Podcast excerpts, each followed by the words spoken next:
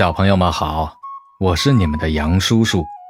今天咱们接着讲蚂蚁变成蝉的故事。地底下的生活很单调，一年到头啊都遇不见几个朋友。不过，这个蚂蚁的运气还不错。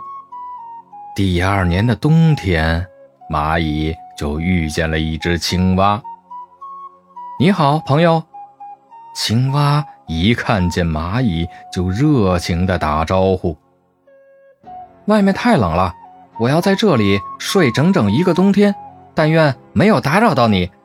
青蛙说：“你好，很高兴见到你。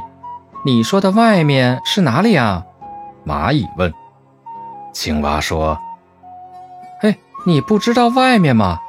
外面可美了。”到处都是清凉的水，绿油油的稻田，还有调皮的小鱼儿。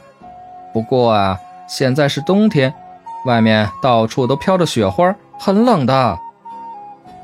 这个蚂蚁听完，摇了摇头，说：“我从来没有去过外面。”蚂蚁呀，还想听青蛙说说外面的事儿，可青蛙太困了。都开始打呼噜了。外面真的有青蛙说的那么美丽吗？蚂蚁很想去看一看，于是啊，它努力地往上钻。可是越往上就越冷，蚂蚁又饿又冷，累得直喘气。